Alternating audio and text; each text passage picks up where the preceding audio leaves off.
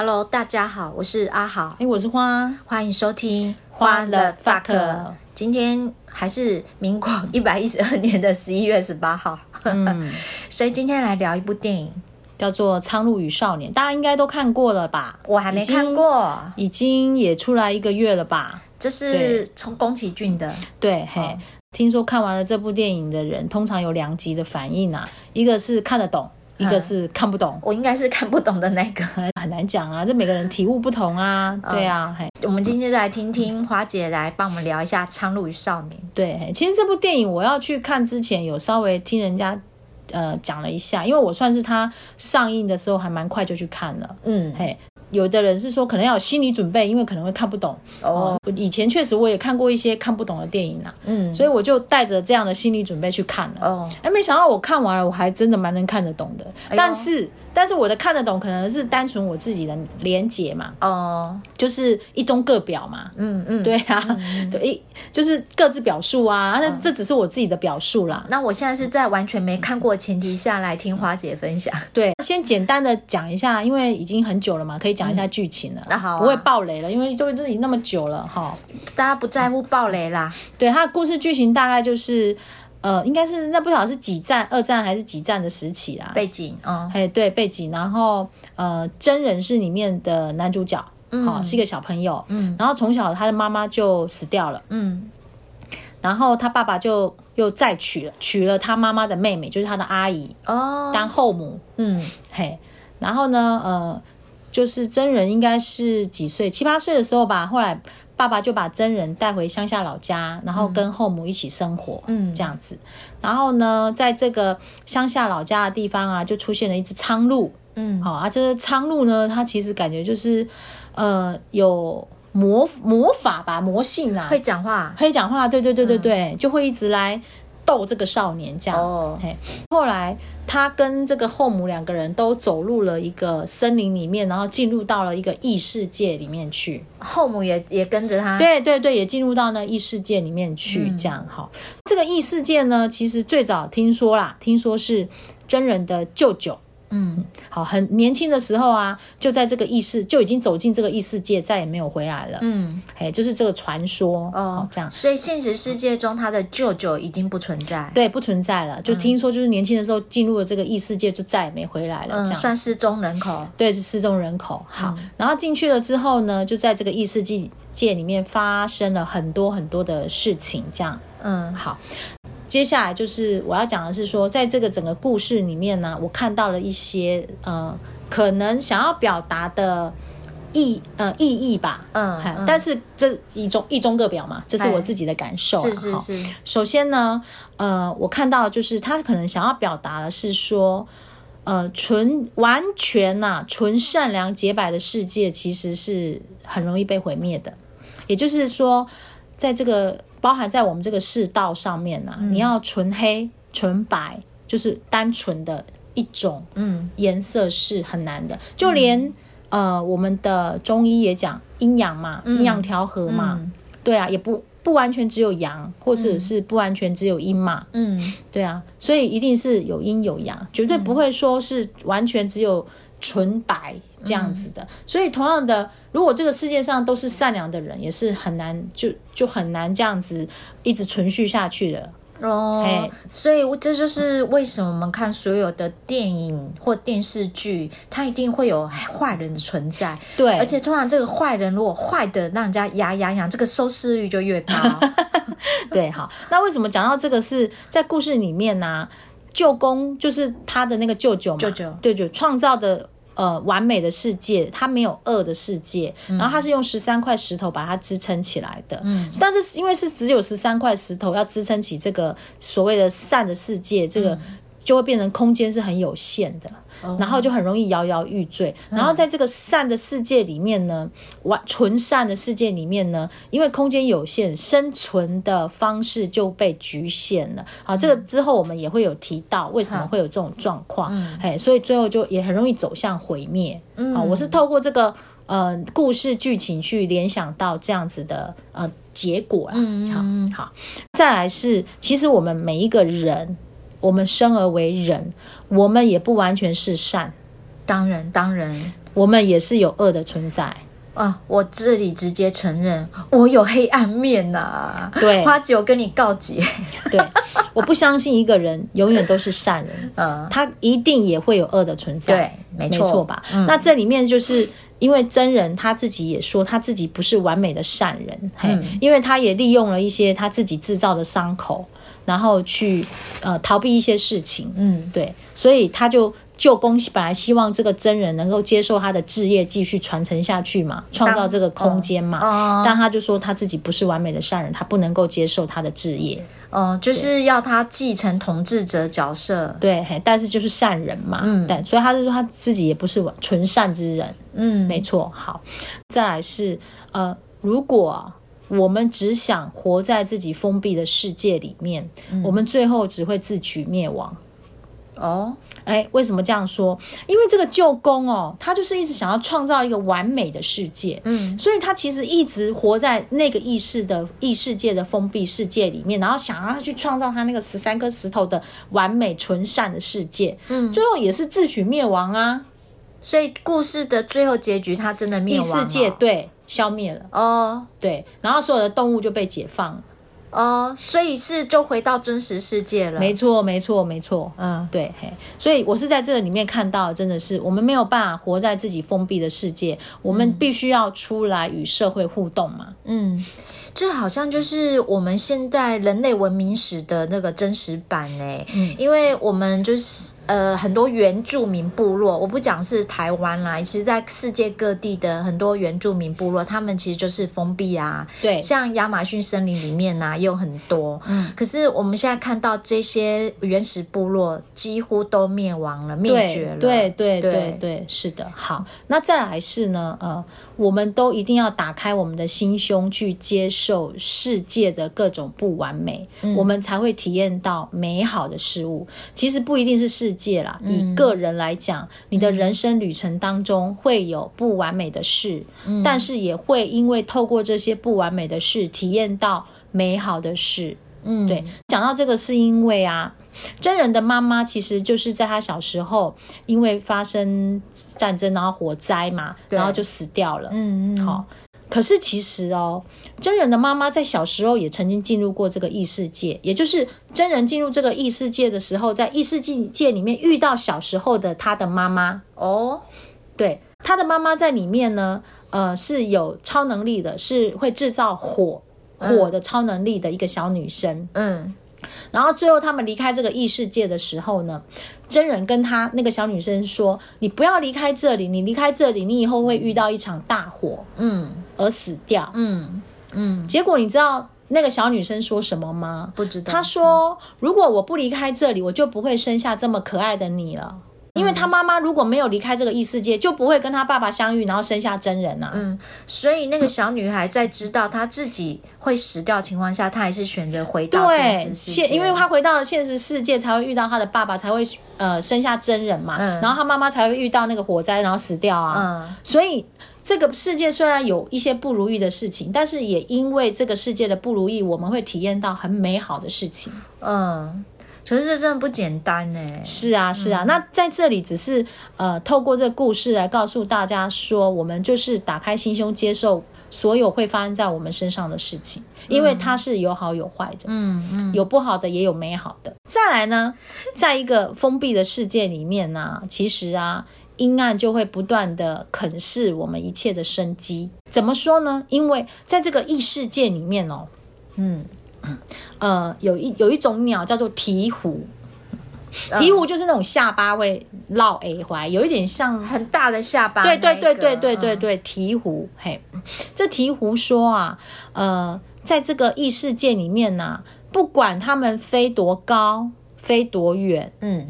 好，我我们开始讲嘛，这世界有局限性嘛，它就是十三颗石头嘛。对，那不管他们怎么飞怎么远，始终就是找不到食物。好，好，然后在这个异世界里面呢，呃，有一种生物，他们。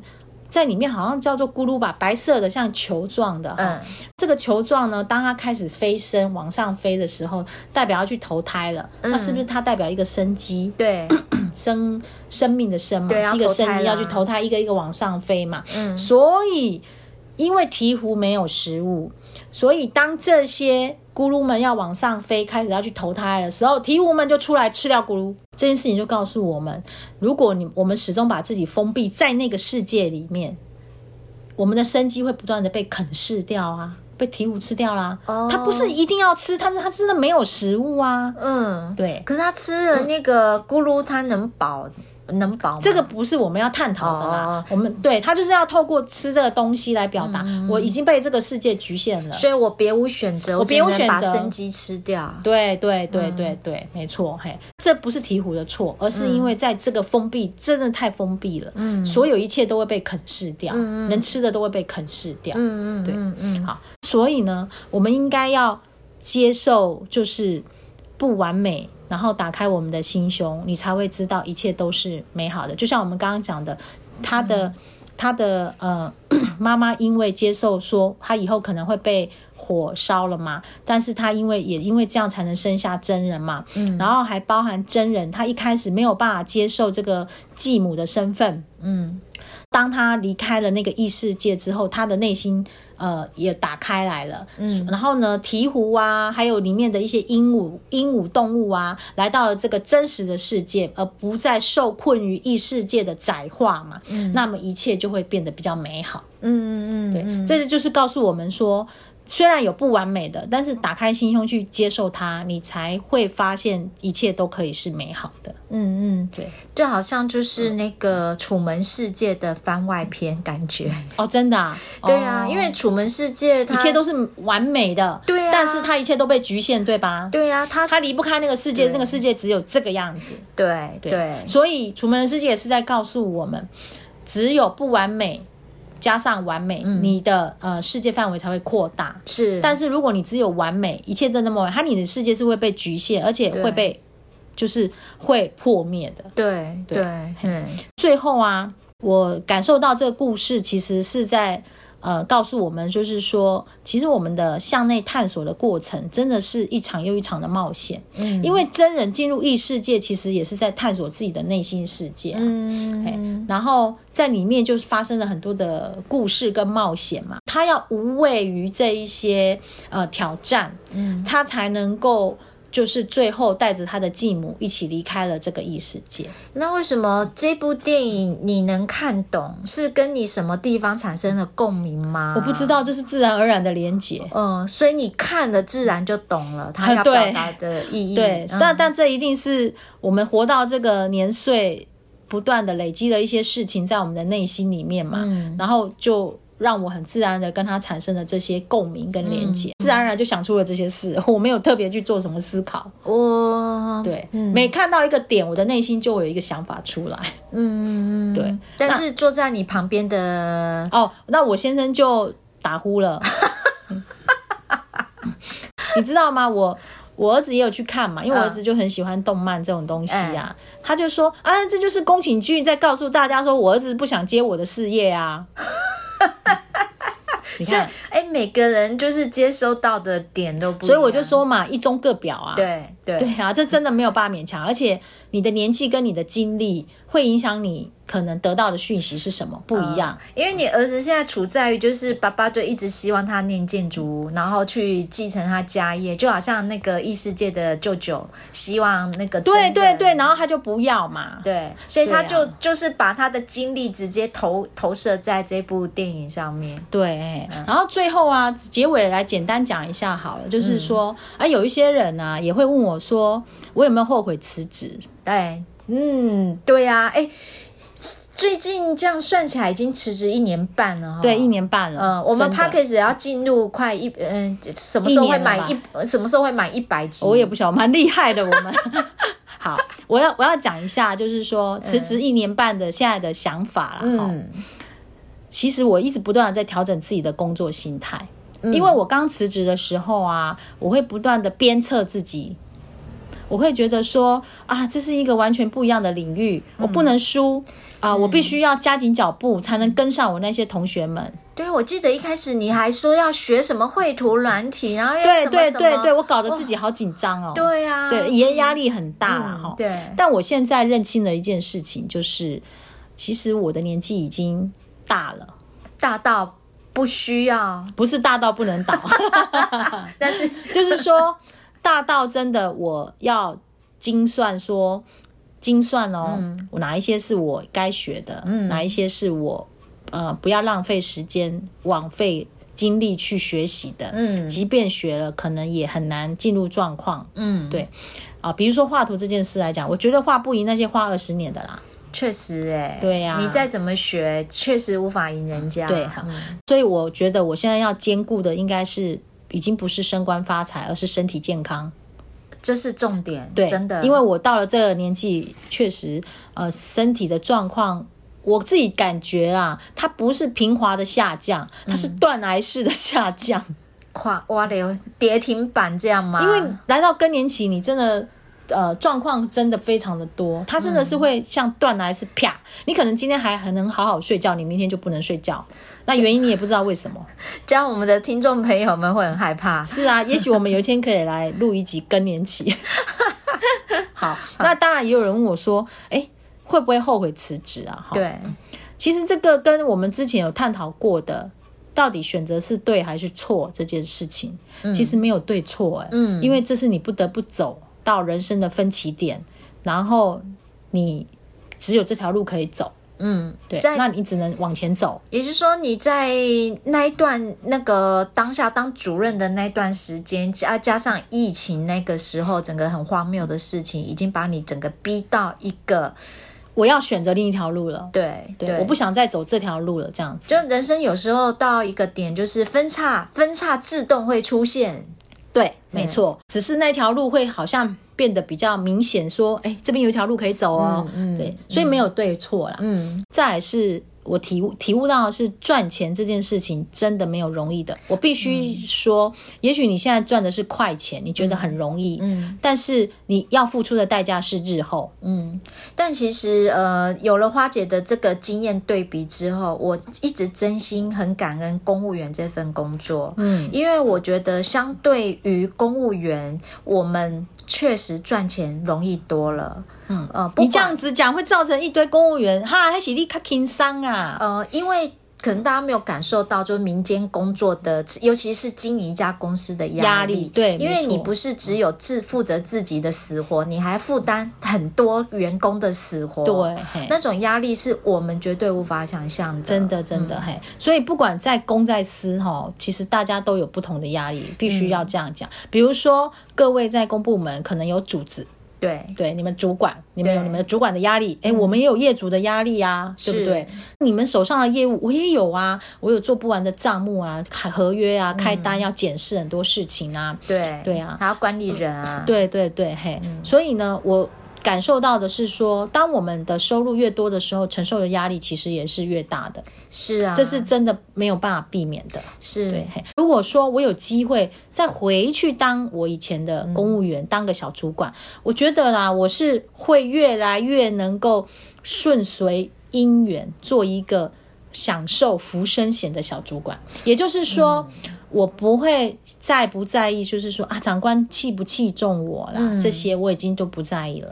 我在意的就是说，我把交代的事情做完了，然后我下班了做我想做的事情，然后反正我休假也自然有代理人，我不用去管其他的事情。嗯，对，我觉得我会更能够去享受这种呃比较悠闲的节奏。对。其实我自己也经历过，就是在外面留职停薪一年、闯荡一年的经验。那至于那一年到底发生什么事，有机会我们再再分享。再分享。那因为闯荡外面的经验，再回国来做公务员的时候，再加上我回国没多久，花姐就离职了，所以有了这些对比，真的会发现我们在面对刚刚花姐所讲，不管是组织的来，或者是业务上的很多鸟事，我觉得其实相比起来都。是小事情哎、欸，真的真的，如果有机会大家到外面来生存看看的话，确、嗯、实外面的生存也不是一件容易的事情啦。是是，是。对呀、啊，呀、嗯，所以呢，人生呢、哦、都